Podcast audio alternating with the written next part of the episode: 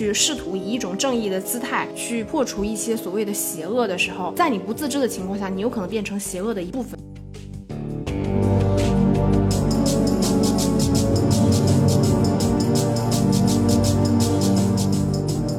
电影当中人物的这种癫狂性啊、天才等等，韦家辉其他几部电影除了《神探》以外，《盲探》《最爱女人》《购物狂》《再生号》等等，都是围绕这些。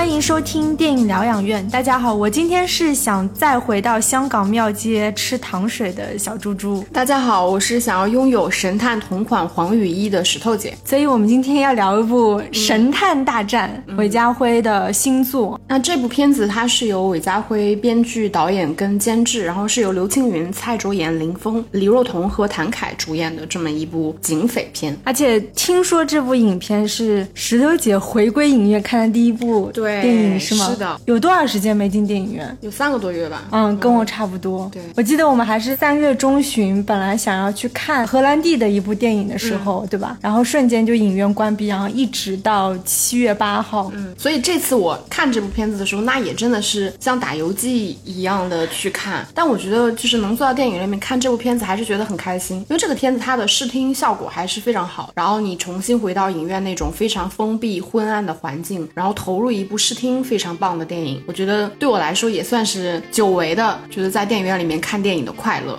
哎，你看的是粤语版还是普通话版本？普通话版。嗯，我看的是粤语版。哦，好幸福哦！是因为粤语片的那个排片比较少，对吧？嗯，在节目正式开始之前呢，还是非常欢迎大家能够加入到我们可爱的疗养院听友群。那怎么加入呢？关注一下文案里的入群方式。现在有两个手机号，就是你加任意其中也可以，说不定能加到一个意外的惊喜。小猪猪吗？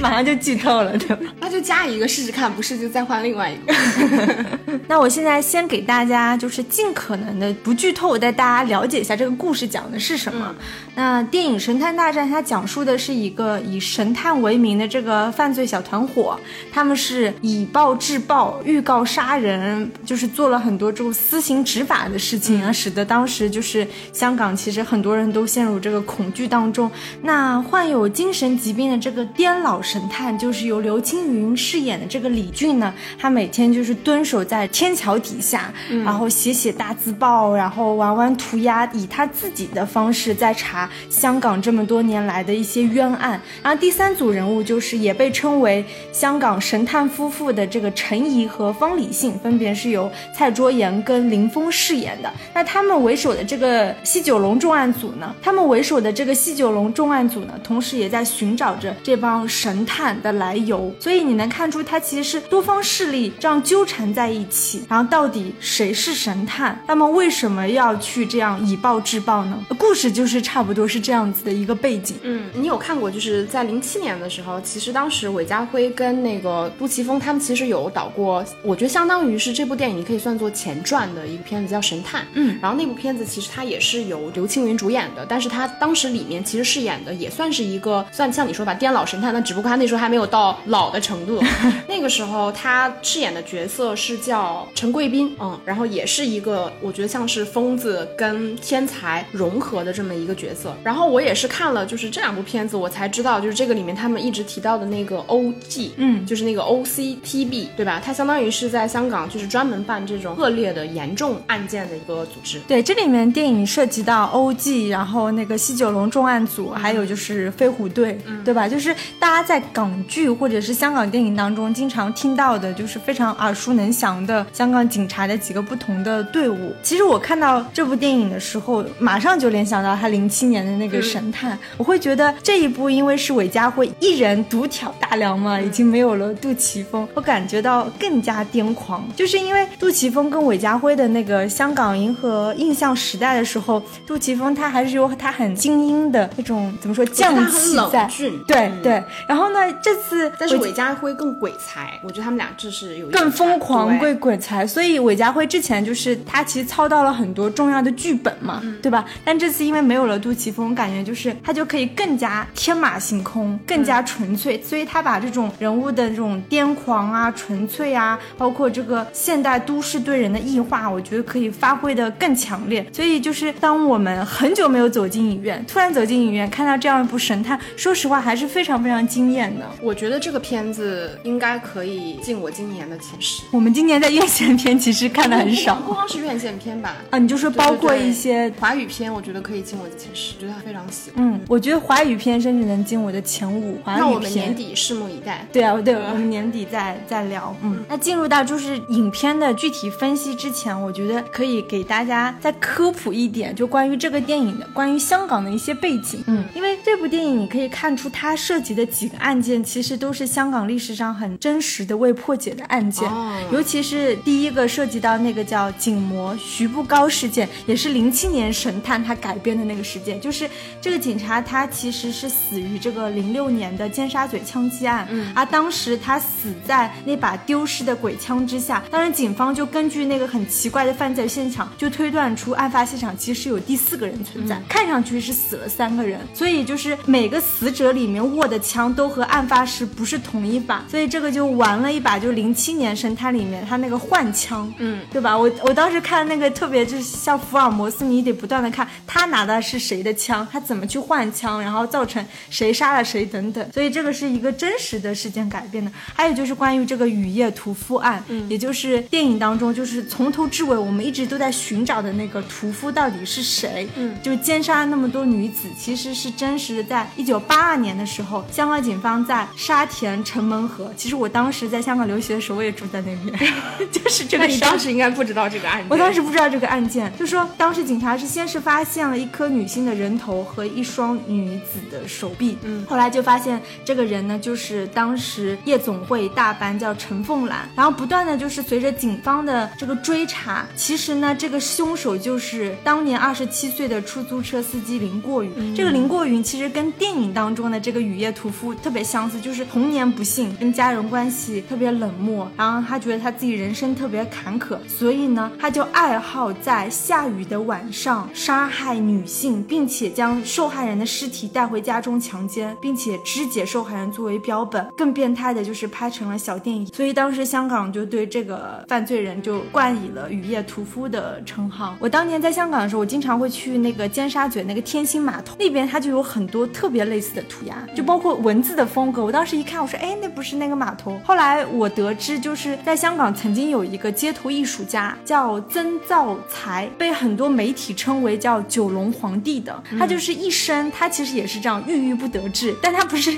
神探啊，他跟神探没有关系，他就是把他的很多包括政治的抱负啊、个人的就反正这种才华等等，他就是通过在街头写涂鸦。看完这部电影，你会觉得他非常非常的岗位很浓，嗯，对吧？还是很纯正的香港电影。当我看到这部片子的时候，我终于觉得啊，香港的警匪片到了内地，终于不再会出现什么所谓水土不服，或者说四不像，你反而会觉得哦，这个就是一个很正宗的，像你说的香港的警匪片，但是它又能在这个土壤里面被大家喜欢的这么一部电影。我觉得好像是从这两年，就是在大陆上映的邱礼涛的《拆弹专家》，嗯，陈木胜的《怒火重案》，嗯还有这部韦家辉的《神探大战》，我其实很意外，为什么这两年感觉在大荧幕上的港片的质量好像是一个就是口碑和票房的保证？因为我觉得这些导演他们还在不断的探索什么是香港，嗯，对吧？我觉得是他们还在以自己的方式，甚至呃很多人开玩笑说他们夹带着私货在书写他们的香港。我觉得就是这里面的有很多港人的身份认同，包括地缘政治等等。那我们后面在聊优点的时候，可以具体到涉及到什么样的地缘政治？嗯嗯那我们现在就来聊一下这部片子吧。嗯嗯我觉得这个片子就是我最喜欢的，其实是它的主题。嗯，因为这部片子其实你如果说的直白一点，它里边自己就是刘青云在电影的后半部分，他有提过，就是说用德语说的嘛，就是大概就是与怪物战斗的时候，你要小心自己变成怪物。然后也说，当你凝视深渊的时候，深渊也在凝视着你。就这些话，其实尤其是当你凝视着深渊的时候，深渊也在凝视着你。我感觉我们在很多电影里面都有看到过类似的。嗯，它其实就是当你去试图以一种正义的姿态去破除一些所谓的邪恶的时候，你极有可能变成其中，就是在你不自知的情况下，你有可能变成邪恶的一部分，甚至你在打着正义的旗号做一些邪恶的事。然后我觉得这些主题其实蛮常见，但落到这部片子里，说实话，我觉得它有一种非常我喜欢的，我觉得它是一种更大层面的打破，因为我们传统在说好莱坞电影里面，其实它会有一种所谓的二元对立，对吧？也会说有一种所谓的类型片，比如说我们今天聊到这种警匪片，它其实就是一种类型片。像这个片子里面，它有也会有这种大量类型化的就是手法去使用。但是这个片子很奇妙的地方就是，它反反而是在用一种是类型化的手法再去打破我们传统对于这种正邪对立，就是二元对立的的这种打破，就是因为它其实表达的主题更多的是一种黑白颠倒，一种两极置换。因为其实你仔细想，这个片子里面所有的角色，就是疯子，其实他就是一个天才，一个精神病，他反而是这个所有人物里最清醒的。就我们认为他精神有问题，但其实他反而精神是最清醒的。那警察他可能反而是一个杀手，是一个变态杀人狂。那你的丈夫，他明明是你最爱的人，但也他有可能是你的仇人。然后一个受害者，他也可以变成一个凶手。那无辜者反而会变成就是施暴者。对。然后警察，他明明是一个暴力执法的人，但他可能也是最无用的。那你从最正义的神探，就是明明刘青云他里面是一个所谓我们就是不打引号的一个神探，到被一一群邪恶的分子所利用，然后打了一个引号的神探，其实他某种程度上就是在消解所谓一个正义的旗号和标杆。他会告诉你，就是你不要过度的去笃信一种东西。比如说这些孩子最开始为什么会被利用，是因为他们相信了刘青云的作为一个神探，他们对这个案子最终的这个结论是绝对正确的。反而是这些昏庸的警察无法去获知的一些真相，但他们在以这种真相为前提去实行所谓的就是正义之举的时候，反而其实他们所笃信的东西就会被利用。我觉得包括这个电电影里面，我觉得特别神来之笔的是，他提到了一种，就是你所有笃信的东西都有一种被利用的可能性。但这个片子他已经把这种可能性上升到了一种亲情。其实你夫妻之间是一种非常呃笃信的关系，但它关系虽然并不是一种亲情，但它本质上是一种爱情嘛。但是你跟你的母亲、你的兄弟，对吧？本身包括像这个里面神探组织的一些年轻人，对吧？你会发现他们其实都是在被这种所谓的，无论是情感也好、正义也好等等，就是你所有笃信出发点明明是好的东西，但最终它会朝一个可能完全相反的方向去变化，你最终会变成手足相残。我觉得这种对于极端、包括信仰、包括信任的这种怀疑态度，我觉得是这个电影让我觉得非常妙的一。对，就是关于这个神探这个单词本身，对吧？零七年里面，他就是刘青云饰演那个神神叨叨陈贵宾，嗯，对，陈贵宾，他看到一个人，他就能看到他身上不同的人格，嗯，对吧？他就是能够窥见别人的阴暗面的这种天赋啊，以此协助他来破案。那到了这一步的时候，他不是一个人，他可以是一个团体，他不只是一个称呼，他的身份就是自以为是一种义警嘛，就是我是在体制之外的英雄，我是为了报我父母的仇，我是为了报我这些朋友的仇，我才组成了这个团体，但是他们恰恰好也是被这种身份去利用，对，成为这种煽动民众的这种导火索。其实我觉得关于这方面的探索，这几年在超英电影当中经常有，对吧？像哥谭市、蝙蝠侠这些人，他往往承担的是一种体制之外的英雄，嗯，但是他们这样的身份有的时候也可以亦正亦邪。我觉得他玩了很多这种模糊的东西，而且我又想到，就是你不觉得奇怪，为什么香港这样一群年轻人说煽动就煽动了？我觉得香港文化当中就有这样群体式的呼应的基因在，嗯，真的就是在香港的大街小巷，在学校里，你去写一些海报、大字报，去发表你的一些观点，你就能引来一批这样的追随者，就是你特别容易煽动事情。嗯，我觉得这个其实也是出于就是年轻人他们对于这种公共事件参与意愿度的这种培养吧。嗯，我觉得它特别微妙的一点就是，就像你提到的超英片，其实如果我们正常看超英片，绝大多数的超级英雄，他其实并不会有一个就是，比如说像蝙蝠侠，他可能已经走得很靠前了，对吧？他其实会对于说他做的这个事情是否是最好的选择，对吧？他会对于他的身份有一个怀疑。但我觉得像我们今天看《神探大战》的时候，他其实反而是在提醒大家，就是你在看这种片子的时候，会对于某一些正义的身份和之举的时候，其实你可以去抱着一种怀疑的态度，就是比如说本质上一个游离于法治之外的这么一个角色，嗯，然后他行所谓的正义之举，他是否在这个过程中有变成恶的可能性？我觉得就是这种可能性就会被某些人利用，就是真正那些邪恶的，就是你的深渊，嗯，你的怪物所利用。对，因为你所有任何你相信的东西，美好的，无论是我们说的亲情、友情、爱情、正义，所有的一切都有可能成为那个让你从善变恶的那颗种子。我觉得这个是这个片子里面非常微妙。妙的一点。我觉得这个东西也是蛮中国人，就是中国人的这种思维方式。就是我甚至想到那个太极里面说的“两极生万物”，嗯其实就是这么个道理，对对吧？所谓的正恶之间，你像这个片子里面，它有三个主要的案子，就是屠夫案、魔警案跟神探案这三个比较成立的案子。其实这个里面所谓屠夫，他就是一个恶的角色嘛。但是像这个魔警，他其实身上就带有双重的色彩。所谓的魔就是他是坏的，但是他警察又是一个所谓正义的执法的这么一个色。那像神探，他其实就是一个完全正义的形象。那在这三者之间，你就会发现，像刘青云跟那个大反派，他们两个人其实都是属于这个魔警这个身份，对吧？就是亦正亦邪的。但是什么瞬间决定了他们两个人到底是善是恶？你会发现，就是这种变化，它其实是非常需要你谨慎的。我觉得这个东西就很微妙。所以我也蛮喜欢他那个结局的，就是当那个刘青云他再次出现在这个西九龙重案组，虽然还是穿着他那身黄雨衣，他发表了一番讲话，他的要点就是要破除迷信，没有神，只有碳，嗯对吧？我就觉得也呼应了他那么多年前拍的那个神探，那时候大家还是在就是像你说的，我们在抓怪物，嗯我在抓这些心魔，那到这一步，他最后其实是要破除，对对吧？我们不要再讲神探，我们只有碳，不要神，并且最后一个场景一个镜头就是他其实是朝窗户口看了一下，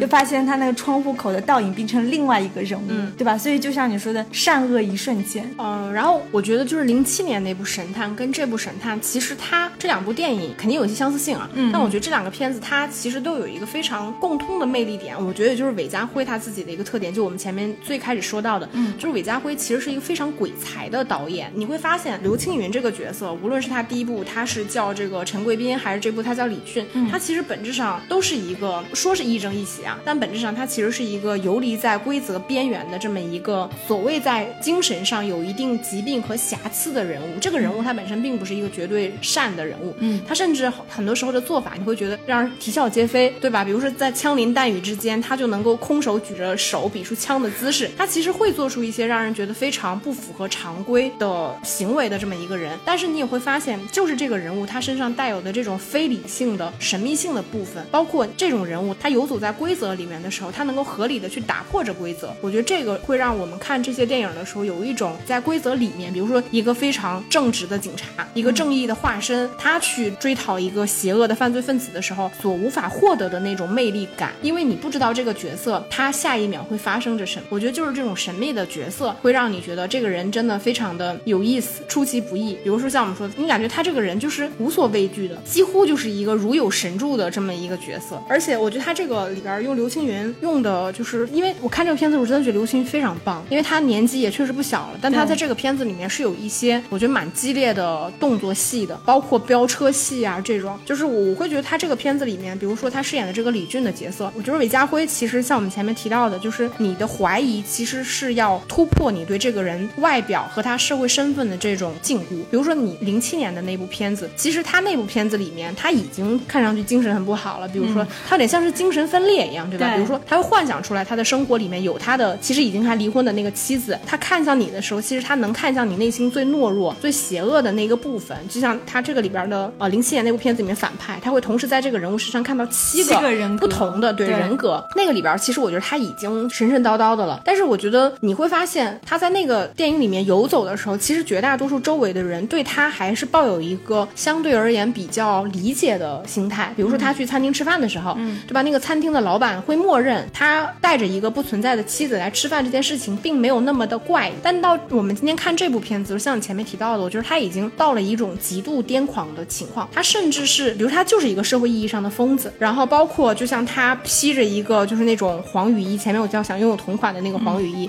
你能看得到，当观众看这部电影看一个多小时，你已经对于就是这个神探他穿着黄雨衣这个标志性形象有了一定认知的时候，这种认知本身也是可以被利用。你如何破解你对一个警察，你对一个疯子，对吧？你对一个孕妇，你对一个非常爱妻、温柔体贴的这么一个丈夫，包括是那种很孝顺的子女，或者是很叛逆的子女的想象，你要破除对他的这种固定的限制。这部片子就是打破的都非常好，很彻底。所以我感觉刘青云跟韦家辉的这个搭档也是很奇妙。刘青云的演技确实非常非常好非常非常好，非常好对，他在里面就是也很精神分裂，对吧？他需要精神分裂去扮演不同的角色，对吧？去扮演那个楼绝魂，对吧？去扮演就是一男一女，嗯都是那个他就是想象成我要把自己想象成认这个凶手或者是潜在凶手。但有一场戏就很逗，他被警察关在一个就是审讯间，就是林峰冲进来，然后假装就是对他的女儿，就想象中的女儿说话的时候，他立马清醒，他就说你不可能看到他。对，所以那时候你脑子当中也会嘚楞一下，说，哎，那这个李俊他到底是真疯还是假疯，对吧？我觉得他是游走在这种疯和装疯，他在扮演一个所谓疯癫的先知，嗯，对吧？他的人物包括韦家辉的这个剧本设计，就存在着两面性和模糊地带，嗯，对吧？这也是我们观看这部电影的一个趣味性所在。对我，我看到那场戏的时候，我也会在想，就是因为零七年那部片子里面，观众不太能看得到，就是他其实是在扮演另外一个他想象出来的角色，那个里边几乎是没有的，只能是就是他对他旁边的人说话，他的身份还是他自己，对吧？当我们看到这部片子的时候，其实他会有大量的跟虚拟的人物对话，以及去扮演那些所谓虚拟人物的那个样子，就是他可能一下子就切换成什么老人啊，什么女人啊，就是他的变化其实非常多的。这个过程中会让观众，就像我，我就以为他其实就是一个已经疯了，但是就是那种疯癫的天才的那种状态。因为无论是哪部片子，其实没有必要去细究说他为什么对于这些犯罪分子如此的了解，他如何如此的就能够直击到真相。其实这个部分我觉得没有必要太去细究。然后，但是就看到那场戏，就是当他坐在审讯室里面，前一场戏你还在看他神神叨叨的跟他女儿去进行那场对话的时候，下一场戏他突然自己打破了这种观众以为的他的疯癫。我觉得那一刻是蛮妙的，而且打破这个场戏的这个角色，我觉得也是非常重要的。而且我觉得为什么就是不要对于这个片子里边就是韦家辉所塑造的这种破案的手法或方式过于的去计较的原因在于说，其实我本质上我并不认为他是他虽然是在借用一种类型化或者警匪片的这个壳子去拍，但我真的觉得他重要的部分是在他所塑造的这种世界观。我觉得他的这种世界观在于说，我们不要去在意一种世俗层面的这种对立，就是这种身份的对立。比如说一个警察跟一个匪徒，他们一定是一种身份上的绝对对立。但是你不要沉迷在这种社会层面或者社会身份层面的这种对立，或者是外在的，他反而注重的，我觉得是一种人内心本能的这种邪恶的冲突，跟你欲望的这种纠葛。所以我觉得他创造的这种非常耐人寻味的世界观，在于说你能看到这个片子里面他所传达出来的信息，就是其实理性不总是有效的。你像这个片子里面，警察其实就是无能的，警察从头到尾就被他们的理性所利用，因为他们认为你要讲究证据，证据对，讲究一种自己就是一个正常的人、富有经验的人说出来一些合规合理的，比如说那个呃魔警案的时候，他们只相信他们在现场看到的那些证据，而不相信你所谓的第四个人的在，因为没有任何的证据指向。我觉得这种理性本身它是能够被利用的。我觉得就是这个片子里面它传递出来的这种世界观，也是我们前面回归到我们前面说的那些信息。因为你知道，就是人的社会身份，它其实相对人是固化的。警察就是个警察，除非发生了一件像这个里面那个魔警案，嗯，对吧？他突然因为被诬陷了之后，一个警察突然名声就臭了，他就变成了一个所谓的魔警这么一个身份。但其实绝大多数情况下，我们对这个人的身份都会有一个既有的认知。但人的情绪，人的这种善恶，我觉得它本身是流动的。这种流动，它不会随着你社会身份的转变而转变，所以我觉得才会发生我们这个片子里它所存在的不同案件之间这些冲突。我觉得这个里面非常妙的一点是什么？就是这个里面大量的，其实当年像你说的真实历史案件中那些施暴者、那些变态杀人狂，在这个片子里面反而变成了被追杀，他们反而变成了弱者。然后一个神探要去试图拯救这些，就是可能要被谋杀的，就是这些变态杀人狂们，你会觉得好妙啊，对吧？就是它既不合理，但是它又在这个片子里面有很合理的存在。我觉得玩这种身份的双重性也挺迎合印象的。你记得银河印象很多电影啊，PTU 啊，然后枪火等等，都是有那种警察之间黑吃黑，或者就是警察你丢枪了，我这个失枪我要怎么找回？系列的事件就是 PTU 嘛，对对吧？嗯，这边顺便插一句，就是刚刚因为我们聊到就是这个电影当中人物的这种癫狂性啊、天才等等，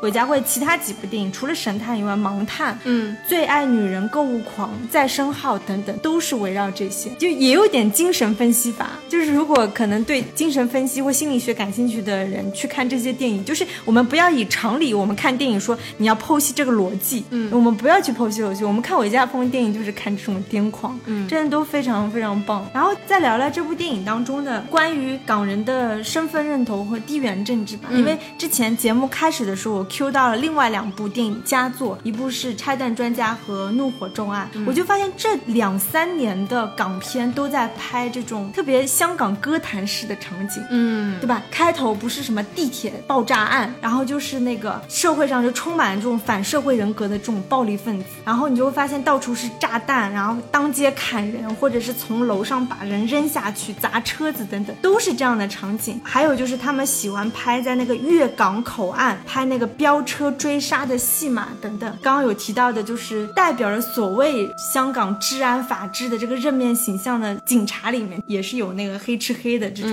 东西。所以就好奇，就是这些导演他所谓的北上了之后啊，虽然就是这一部电影，我觉得它不能算是北上电影，因为它其实没有在大陆取景，也没有用大陆演员，而且它其实是在几年前拍的，嗯，但是它现在就是拖到今年才上映，这个时间点来看，我觉得也非常好。是吧？嗯，对，这几部电影我发现了有一些这样子的共同点。你有感觉这几年香港电影就突然变成了这种风格？你跟我说完了之后，其实我是有感觉的，但之前可能没有把它们串起来想过。嗯，但是我当时突然想到，比如说我们之前专门聊过银河印象的两期节目，在比较早期的时候，如果大家感兴趣的话，也可以听一听。然后我在想说，这部片子跟原来我们在看银河印象的那些香港电影，其实他们同样有所谓的地缘政治，在表达香港人的这种对本土的这种情怀、观察、生活等等。我在想说，这其中的变化是什么？就是我当然这样乍一想，我其实有一个感觉，就是你提到的，就是所谓的歌坛市，它是个什么？其实本质上它是一个孤岛，就是你一个被犯罪所包围的城市，它其实是你无法逃离的一座孤岛。但我觉得可能早期就是我在看《银河印象》或者很多香港电影的时候，我会觉得它其实突出的是香港这个城市之下的某些局部的文化，嗯，对吧？比如说可能什么样的，像你之前给我讲过的什么样的茶餐厅，然后包括像那种叮叮车的声音，我觉得它其实传递的是一种港人的生活。像我们在看这部片子的时候，其实我觉得那些生活细节，它已经被抽象成了一个整体，就是香港这个整体。那当然，这个整体并不是我们外人去看这个香港整体的一个感受，而是我觉得至于其中的人，他把香港抽离出来的一个整体的感觉是什么样的？对，这个是我自己感觉。就这里面有一场戏，就是那帮神探，其实在庙街其实是大战，跟李俊、跟陈怡，包括后面来的那个西九龙重案组，嗯对吧？追逐场面其实特别火爆，就他们在楼里面各种穿梭，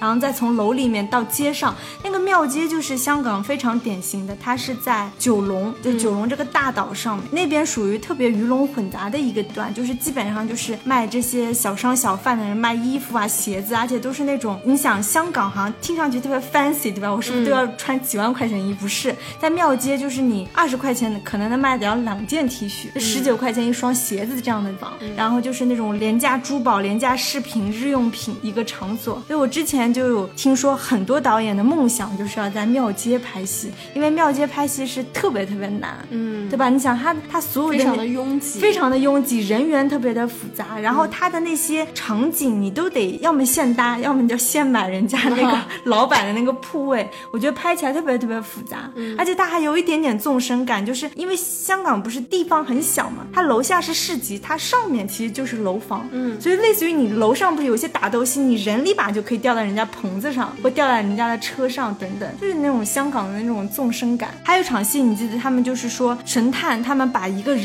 追到了一辆大巴上，嗯，那个地方其实是口岸，就是香港跟深圳的交界处，那地方叫落马洲，就是香港叫落马洲，但其实你过了这个口岸就是深圳的皇岗口岸。所以那场戏就是那个李若彤饰演那个 Madam 就说大家都把枪交上来，因为香港警察在口岸的时候是不能配枪的，对吧？这个就不太好，你一个香港警察怎么能在深圳的口岸配枪？所以他们所有人不都把枪交上去了，就是只身的上了那辆大巴。所以在大巴里面，他们跟这帮神探其实是偏肉搏的。嗯，那帮神探是拿着那个刀嘛，那、其实那那帮香港的阿 Sir 是没有任何武器的。我觉得你说到这场戏真的很微妙，因为我对香港没有那么了解，但我看到这场戏的时候，我就有一种这个地方不像是香港的感觉。它不是香港，它是深圳。然后我还当时特意去看了，仔细看了一下那个大巴的车牌号，但是它又是一个香港的车牌号，所以我在看那场戏的时候，我当时是有一点，我我猜它可能是像香港跟深圳的交界，交界或者是接驳啊什么的。我觉得还是能够体现出就是不同地区、不同场景下这个地方微妙的这种气氛氛围的。因为你说的这个庙街，我本来录节目之前也跟你说，其实我我蛮好奇，因为我对这个地方有点印象，因为我记得我大概之前是看什么电影或者综艺有提到这个地方，我知道它是大概是一个相对而言比较市井底层的市井对对，然后可能是比较很多很 local 的香港人才会住的地方。对但我看那场戏的时候，我也会觉得说那个气氛就是很逼仄、很拥挤，然后到处都是那种塑料棚子，然后你想在其中去飙车，或者是你想快速奔跑的时候，其实难度是非常大的。说到刚刚那个就是口岸的大战，我就想到了那个甄子丹演的《怒火重案岭》，他们也是在口岸拍那个飙杀戏的，因为那种地方就像你说那个大巴，它叫粤港大巴，它其实是挂两个车牌的，哦。它它又有一个。原来如此、啊，对，它有个深圳车牌，又有个香港车牌，这种车它才能穿行啊，就是专门的车嘛。嗯。所以，所以拍那种戏的时候，其实飙沙相对来说还好，因为不太会影响到，因为那边其实没有人住的，嗯就很长一段路。我记得从那个口岸要就是坐那个大巴坐到香港本岛或者是九龙要一个多小时，那个场景也提供了他可以拍这些戏的一个天时地利的一个场景。嗯哎，你说到这儿，我就嗯很想跟你扯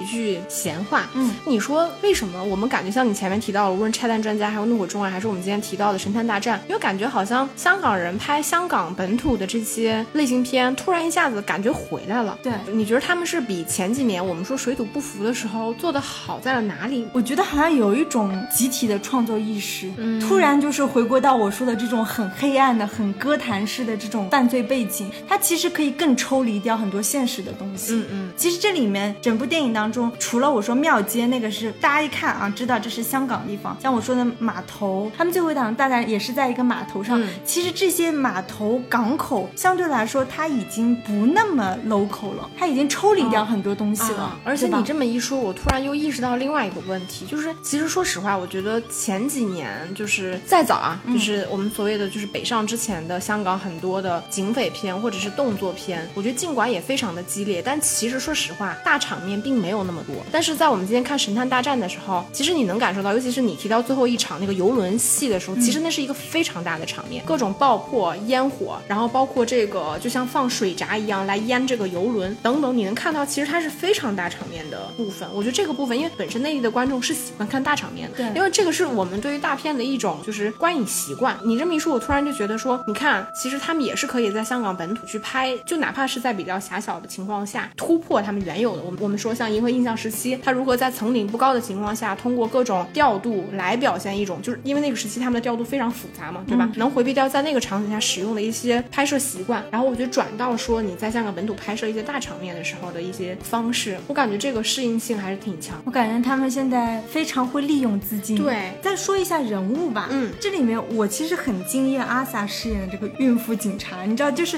每次他要出警的时候，我都为他捏把对，汗。好紧张。对对吧？他一手还要拖着他那个肚子，然后那个李俊还叫他大肚婆，你不要跟过来。但就是这个大肚婆啊特别努力的，就是各种跟犯罪分子做搏斗，对吧？因为很多时候那个李俊其实拿着他那个手当做那个枪的手，真正啊、帮助他去开枪的人是是陈怡，对吧？嗯。然后我也觉得这个片子里面，就是比起零七年的时候那部《神探》，就我当时看的时候，因为说实话，零七年的时候，因为李俊那个角色，他也已经不是一个，就是社会身份意义上，他也其实已不是一个警察了，嗯，是里边这个安志杰饰演的何家安，他来找这个陈贵宾说你你来帮我破这个案子，你哪怕只带了我两天，但我认为你是我的师傅，对吧？然后里面他们两个人其实是有一个搭档的这个关系，但那个他毕竟是一个年富力强，然后富有很多破案刑侦经验的这么一个警察。其实说白了，那个警察，你想想，他其实最后也是他的理性被利用了的一个代表，但本质上他们其实也是这样一个搭档的关系。那到这个片子里面，其实我们能看到真正跟这个神探他搭档的角色换成了一个陈怡，虽然它里面有一个叫什么女神探的这么一个称号称号，但其实他的身份在里面，一个他是一个警察，另外一个其实，在片子最后面我们才知道，他其实本身也是有一重受害者的这个身份在。嗯然后另外，她其实是一个孕妇，几乎是快要临盆的这么一个孕妇的形象。然后，但她身上又背崇着一一重所谓的女神她的这么一个称号。然后你会发现，就是她身上既有很强的一面，又有很弱的一面。然后她跟这个刘青云饰演的李俊呢，李俊就是一个疯子嘛，对吧？但他同时其实是一个父亲。嗯然后他其实也是，说实话，是一个某种精神上曾经可能去救赎他的这么一个，就是真正的意义上的神探。我觉得他们俩的这个搭档，你就会觉得非常的微妙。像你说的，在真正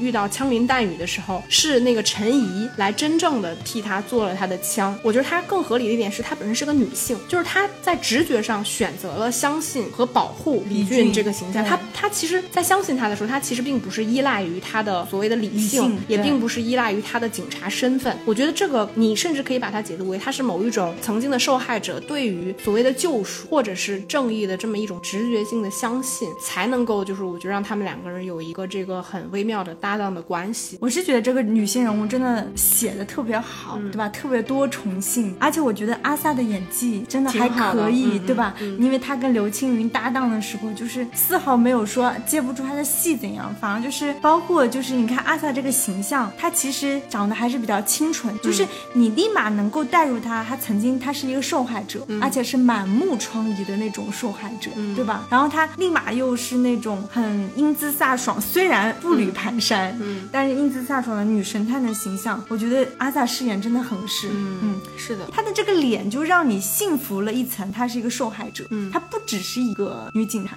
嗯。嗯，而且她这个片子里面，我们能看到这个里边刘青云饰演的李俊，他其实原来应该已经做到这个督察的身份，嗯，对吧？我有点记不清了，但是我记得应该是一个高级警察、警官的这么一个角色。然后他其实在这个里面是从什么瞬间，从一个真正的警察岗位上被剥离出来，然后成为了一个边缘人物，是因为他有一次在办案的时候，然后他说坚称自己看到了一个怪物，并且一直去开枪，但是他其他的同伴们都没有看到这个他所谓口中的这个怪物。那由此嘛，判断他精神有问题，他中间还被关过几年。然后我们能看到这个片子里面，当然他所谓的怪物是我们他不停的强调，就是说当你去对抗一种怪物的时候，你小心自己变成一个怪物。然后他在这个过程中其实是没有人相信他的，包括他自己亲生的这个女儿，其实在离开他的时候也是对于他抱有很大的怀疑和失望，我觉得心情才走。然后到什么瞬间，我觉得他自己这个角色也获得了一重救赎。我觉得也是这个角色处理比较完整的，就是他又一次在这个大战终结之后，他看到了那只怪物。然后这个时候他问阿 sa，就是啊那个陈毅那个角色说：“你看到了这只怪物？”就是陈毅当时的那个状态非常的好，是因为他已经生完了孩子，他手里抱着一个从他身体里面剥离出来的一个小生命，嗯，对吧？因为怪物我们可以想象，它其实就是寄生在你身体里，尽管没有这种意义啊，但是它其实是有一种从你身体里剥夺出来的一个孩子，抱在怀里对他说：“我看见了。”然后那一刻，君这个角色他其实才受到了救赎。他这个人物在他这条线上，我觉得也得到了一个相对而言比较完整的人物起伏吧。我觉得这点其实设计的真的挺微妙，也映衬到他的主。为什么觉得这个片子他主题做得好？是因为我们说，当你去跟怪物战斗的时候，你要小心自己也变成怪物，对吧？就是他其实这个是一个非常抽象的概念。为什么他能够在某一个瞬间突然看到了怪物？因为这个怪物说白了其实是他身体的一部分，是因为他自己开始意识到自己可能你无论是说你办案的这种天才，或者是我对于自己所谓神探的这种赞许、期盼等等，就是你人生最高点的那些东西，是他在那一瞬间突然就对这些东西产生了怀疑，那个怪物才从他的身体里剥夺出来，然后他才开始去这个东西去对抗的时候，我觉得才陷入了一种我觉得癫狂，就是世人眼中的癫狂，但其实是一种我觉得真正意义上的是理性质的。你当然没有绝对的啊，嗯，我觉得是这种意义上的处理，然后把它视觉化了，这点做的蛮妙的。那你们发现我们从头到尾，我们故意就是躲避了到底谁是幕后大 boss，因为我们这期节目在播放的时候，应该很多人还没有看过这部电影，所以我们就特意留了一个悬念，大家还是可以去看这个电影，到底谁是这个幕后凶手呢？哦，对，我再补充一句，就说这个怪物，你跟怪物是对立的关系，但其实你本身又是一体。然后这个里边，我觉得李俊其实他念了蛮多很有意思的台词，他所谓的这种叫什么“大正若邪”，就是这种词儿，就是最最正确的东西，就是最邪恶的东西，就是类似于像这种，我觉得这种只有中国人的概念里面才有的这种转化的流动的东西，蛮有意思的。然后我再聊一下，我觉得这个片子里面我自己特别喜欢的一点，就是这个片子节奏真的非常之太快了吧，非常之紧凑。就是我刚开始看的时候，其实我有一点担心，就我我有点担心会不会有特别恐怖的、刺激的，因为我前面看过一些预告片，嗯，然后但我觉得它其实这个片子里面，它对于这种恐怖感、氛围感，就是悬疑感，以及说那种真正的视觉冲突之间，它找到了一种平衡。所以我觉得并没有特别强烈的说，就是你无法去看的那种视觉刺激，但是它的氛围感又到了。然后这个片子的节奏，我觉得几乎就是目不暇接，它从头到尾其实几乎没有让你有什么喘息的空间。对，而且你得脑子得跟上，对吧？它这么多按键，对对吧？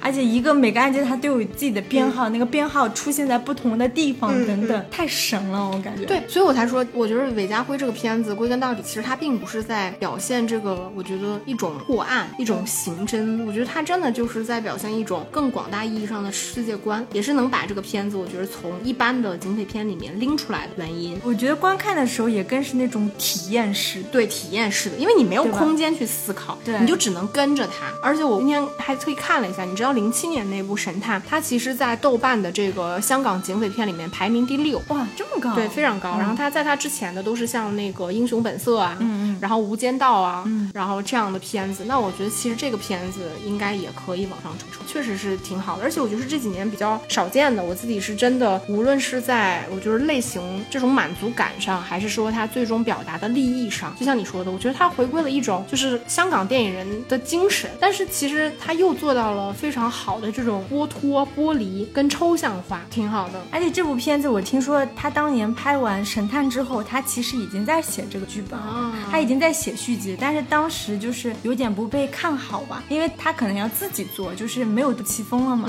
所以就是一直拖拖拉拉，可能一直都没有成型。后来应该也是前几年拍的，但是到今年才上映，嗯，就各方面原因，然后得以就是我们今天才能看到这部。对，而且你这么一说，又让我想到，就突然产生一点怀旧的情绪。就我们当时聊银河印象的时候，我们当时聊过说代表银河印象的一些荧幕形象。嗯其实我们当时就提到了刘青云，因为刘青云一定是跟杜琪峰和韦家辉合作，算是第一、第二多的这么一个演员了。然后到他其实今年再来看他的片子，就是其实杜琪峰和韦家辉年纪也很大了。其实我们看荧幕上的这个刘青云，你对于他年纪的这个直观感受其实更大。是对，然后你会发现他到这个年纪，演技如此纯熟的情况下，他去饰演就是韦家辉的片子的时候，那个感觉还是在的。就是当时我们看刘青云很早期拍那个一个字头诞生的时候，然后他那个里边其实因为虽然当时配合了很多这种鱼眼镜头，你感觉人整个的那种精神状态是扭曲的，嗯，但他当时的那种癫狂的状态，我觉得更多的是一种茫然的癫狂。当时还有点愣，对对吧？就是那种我我不知道我处在这个大的环境下，就是我要往哪里去，我在做什么。你的精神状态是那种茫然的癫狂，但是我觉得在看这部片子的时候，你会觉得他陷入一种清醒的癫狂。就是作为一个影迷和观众来看，我也觉得好像我在这个看他片子的过程中，我自己好像也成长了。嗯，就是我就会有点突然的唏嘘和怀旧，怀旧。嗯对，我也觉得是。而且我想这个角色真的，你换任何一个其他的人，我觉得都没有办法达到刘青云能理解韦家辉的这种癫狂，嗯对吧？是的他他不是说光疯光傻的那种，对吧？他就是似癫非癫，对，似狂癫非癫啊，非狂这种非常好，对吧嗯？所以刘青云还是刘叔叔还是可以的。对对对，还是好。就是香港刘姓市民吗？你看过那个采访吗？看过看过真的买菜的那个对，买菜，真的挺好笑的。好，那我们今天这期节目就差不多到这里，一直到现在都顶到现在没有剧透，嗯所以大家一定要去看一下这部。对我们还是要保留一些警匪片的魅力在吧？我觉得给大家一些空间。然后真的提醒大家可以去看粤语版，就哦我个人建议，我可能会再去看一遍粤语版。粤语版，嗯，真的就是粤语版，你能看得出刘青云的台词功底。好的，好，那我们今天这期节目就到这里结束了，下期再见吧，拜拜